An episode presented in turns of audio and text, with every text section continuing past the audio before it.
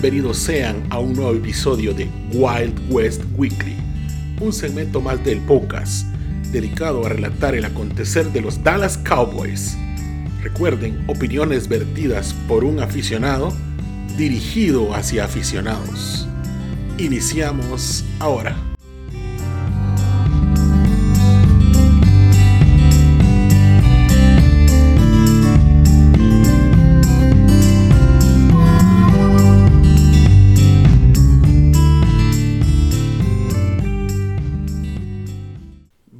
Sean ustedes a un nuevo episodio de su Wild West Weekly, un programa hecho para aficionados Cowboys o cualquier otro hater que pueda estar siempre al pendiente del equipo.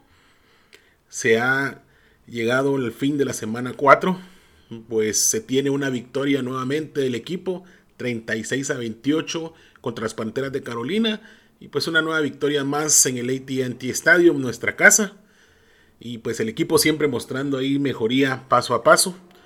Antes de entrar en detalles en el tema, pues por supuesto agradecer el auspicio de NFL en Guatemala, la comunidad más grande NFLera de Guatemala, que ya no solo Guatemala, Guatemala, la que está parte de ella, ya tenemos muchos amigos de diferentes países que se han unido y pues nos han permitido trascender fronteras con la pasión de este deporte Sport Inc., que es la página donde probablemente ustedes hayan obtenido este enlace.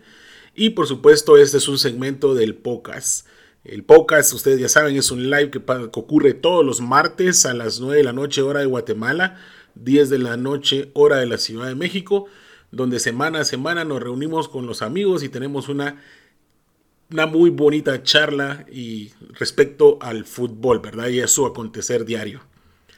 También recuerden seguirnos en redes sociales, estamos en Instagram y Twitter. Eh, en Instagram estamos en arroba guion bajo el podcast. Eh, el Twitter no lo tengo ahorita en mente, les soy muy sincero, pero ustedes pueden visitar www.elpocas.net y ahí encontrarán ustedes acceso a todo nuestro contenido y a todas nuestras redes. Así que los invito a que ustedes se unan a esta comunidad NFLera. Ya entrando en detalle, pues los Cowboys obtienen su tercera victoria al hilo y con esto, eh, como dice nuestro amigo del podcast eh, Vampeta, somatan la mesa en la división e implantan eh, en la liga un poco de respeto, ¿verdad? Que hacía temporada pasada se había perdido. Para mí fue un muy buen partido, entretenido de principio a fin, aunque cerramos quizá con un leve nerviosismo por algunas decisiones que se tomaron ya en el último cuarto. Pero bueno, hablaré de ello poco a poco en este episodio, ¿verdad? Primero, y es que el resultado al leerlo para muchos puede ser engañoso, pero como recién comenté, las decisiones en el último cuarto lo van a explicar todo. Cuando inició la segunda mitad, el marcador iba 14 a 13 a favor de Dallas con una defensa que había dejado anotar dos veces a Sam Darnold tranquilamente eh, en la primera mitad. Sam haciendo un papel de corredor que es uno que raramente le vemos dentro de sus habilidades, pero en un abrir y cerrar de ojos la ofensiva y creo que defensiva también, ambas ajustaron, hicieron lo que tenían que hacer al medio tiempo y el marcador llegó fácilmente a un 36 a 14. Claro, claro, en este tiempo ocurrieron las intercepciones de Trevon Dix que fueron determinantes para lograr esto también, ¿verdad? Entonces me, gustó ese cambio, esas dos caras que vimos del equipo, más sin embargo no mucho me gustó la última cara que vimos en el último cuarto, ¿verdad? Quisiera analizar algunas situaciones muy precisas de lo ocurrido y hoy iniciaré de otra forma. Vamos con la defensiva, que la defensiva merece que abra yo este, este episodio.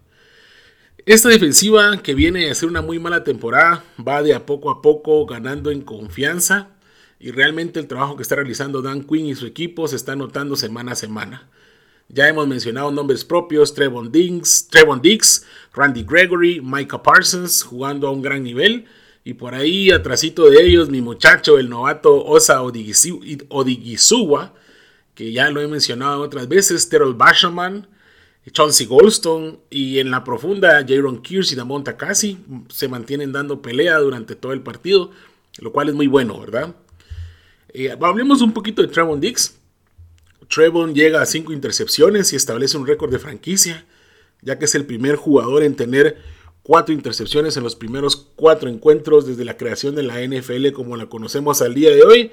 Y pues no le bastó los cuatro, estableció el número 5, ¿verdad? Eh, la defensa también tuvo algunos momentos donde lo pasó mal. Concedieron situaciones y varios puntos donde realmente no debíamos de permitirlo y eso es algo en lo que el staff de cocheo y los jugadores deberán de trabajar. No deben de relajarse tan rápido ni de la forma en la que se vio el domingo.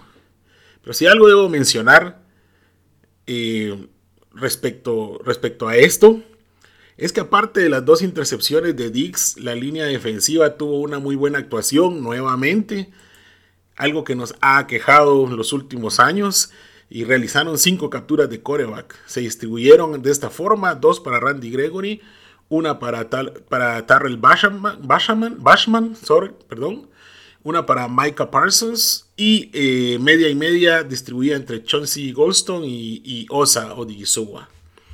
Hablando de Osa, eh, ese es mi defensive tackle made in UCLA, una tercera ronda del draft de este año. A mí me gustó mucho su selección. Ya le había pegado yo un poquito el ojito a este, a este buen jugador que quizá es algo de lo que necesitaba eh, Dallas en esa línea defensiva. Y pues ya ha registrado 7 QB hits entre los 4 juegos de esta temporada. De entrada, este dato lo pone 3 QB hits arriba de cualquier otro tackle defensivo de toda la temporada 2020, es decir, la temporada anterior. Entonces, así de bien ha empezado el jovenazo Osa.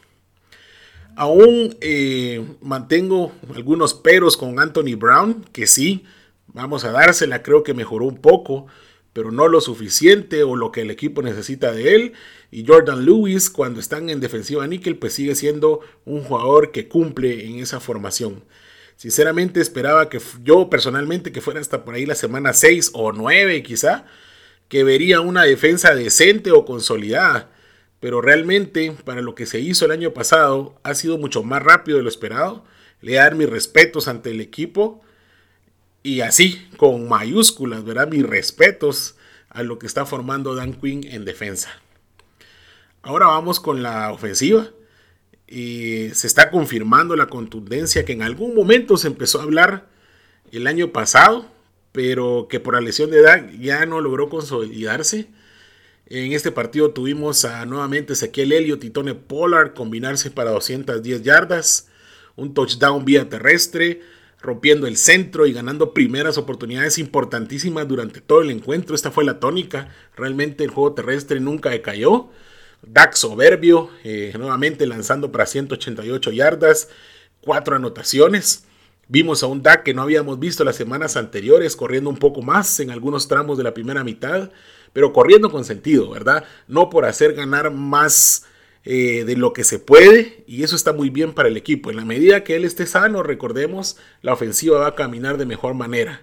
Así que enhorabuena a esa mentalidad que le han inyectado al buen Dak Prescott para que sus corridas sean un recurso y no un plan de juego definido, como quizá lo fue en años anteriores, ¿verdad? Esforzarlo más de la cuenta. Eh, nuevamente indico que me gusta mucho el juego de las alas cerradas que estamos viendo. Ambos jugadores son jóvenes y están trabajando muy bien, son imparables por aire corren muy bien sus rutas y hacen bien los bloqueos como debe ser. Entonces, eh, ojalá sigan en esta condición, eh, alternándose entre ellos para anotaciones en zona roja. Ya vimos la forma en la que está jugando Schultz cuando juegan con la formación de doble ala cerrada, lo mencioné la semana pasada. Son muy peligrosos por la forma en que se mueven, no se sabe a quién llegará el balón y esto vuelve un poco loco a la defensa rival. Vimos a un Amari haciendo un atrapadón para su anotación y Lamb, a pesar de que no figuró mucho, como en otros partidos, fue preciso cuando se le buscó. Y quizá este es el problema que esta ofensiva le da a las defensas, a las defensas rivales. No pueden descuidar a sus receptores o jugarte la mucha doble cobertura porque te pueden hacer daño por cualquier lado, ¿verdad? Y de la línea, ¿qué decir? Terrence Steele otra vez un juegazo consolidándose y creo que le pondrá difícil el regreso a la L. Collins. Personalmente, de mi parte, que siga jugando él de titular si mantiene este nivel. Está muy por encima ahorita de lo que hemos visto de la L. Collins.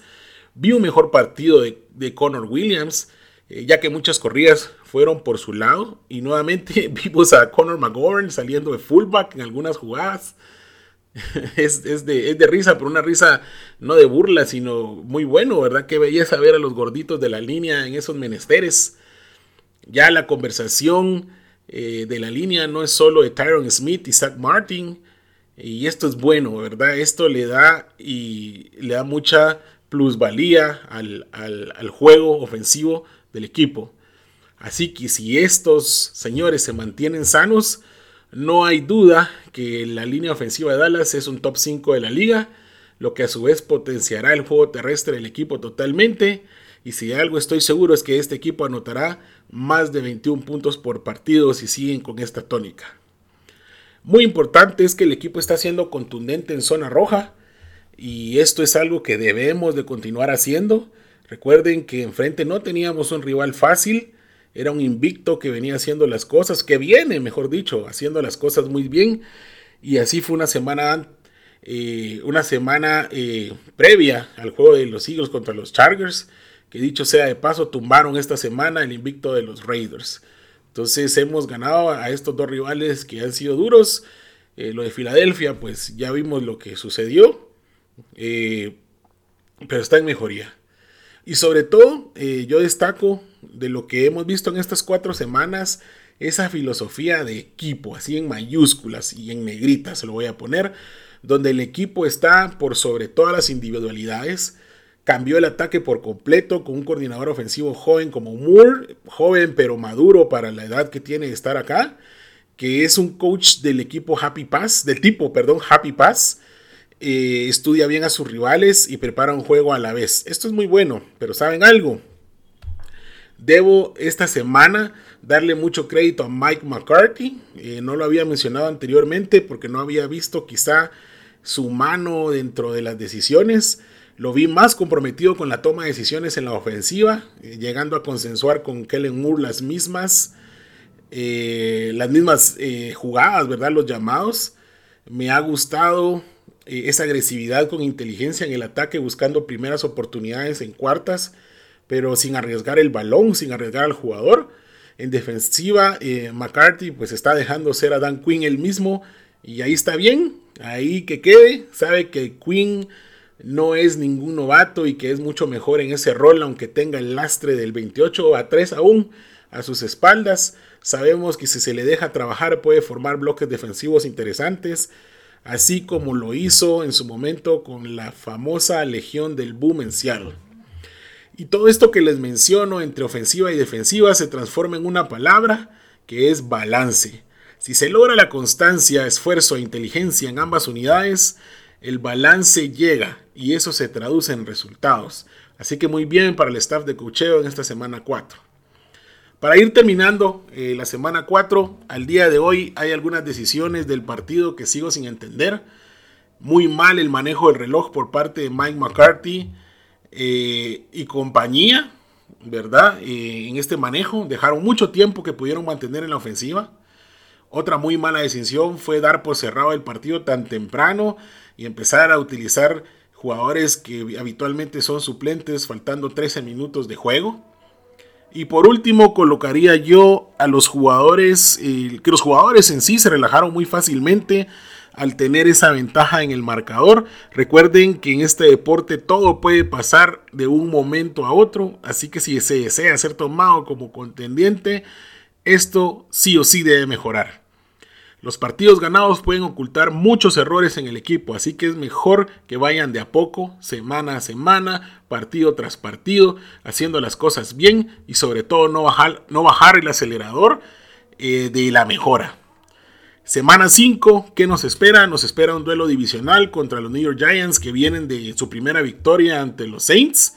Sabemos la rivalidad que tenemos con este equipo, los duelos divisionales son un punto y aparte será definitivamente un rival duro, como lo ha sido, pero si los vaqueros siguen jugando al ritmo y con la inteligencia que los hemos visto durante estas últimas semanas, pues creo que podemos llegar a la victoria sin mayor contratiempo. Eso sí, sin menospreciar al rival y siendo inteligentes, eh, siendo fuertes, pegando primero de principio a fin. Así que eh, ya se pueden empezar a ilusionar mis vaqueros, quienes me escuchan. Eh, el equipo está trabajando bien, se nota un cambio de mentalidad, se nota que hay algo, hay un feeling diferente en este equipo. Los mismos jugadores lo mencionan y lo viven diciendo y creo que eso es lo que, lo que está pesando al final del día. Nuevamente, ilusionense mis vaqueros, eh, no hay por qué no hacerlo, ya de por sí ver al equipo eh, sudar, anotar, defender, ya es ganancia. Esto ha sido todo por hoy en el Wild West Weekly. Muchas gracias por escucharme. Eh, no recuerden seguir el podcast, visiten www.podcast.net, ahí tendrán acceso a mucho más contenido. Tenemos las memorias del oso, un especial de audio dedicado a hablar de historia de la NFL. Eh, escúchenlo, por favor. Estamos en las plataformas de audio, Spotify, Google Podcast, Apple Podcast, Breaker, Anchor, como el podcast. Po, apóstrofe, cas, apóstrofe. Así nos encuentran. Nos vemos en la siguiente entrega. We Them Boys.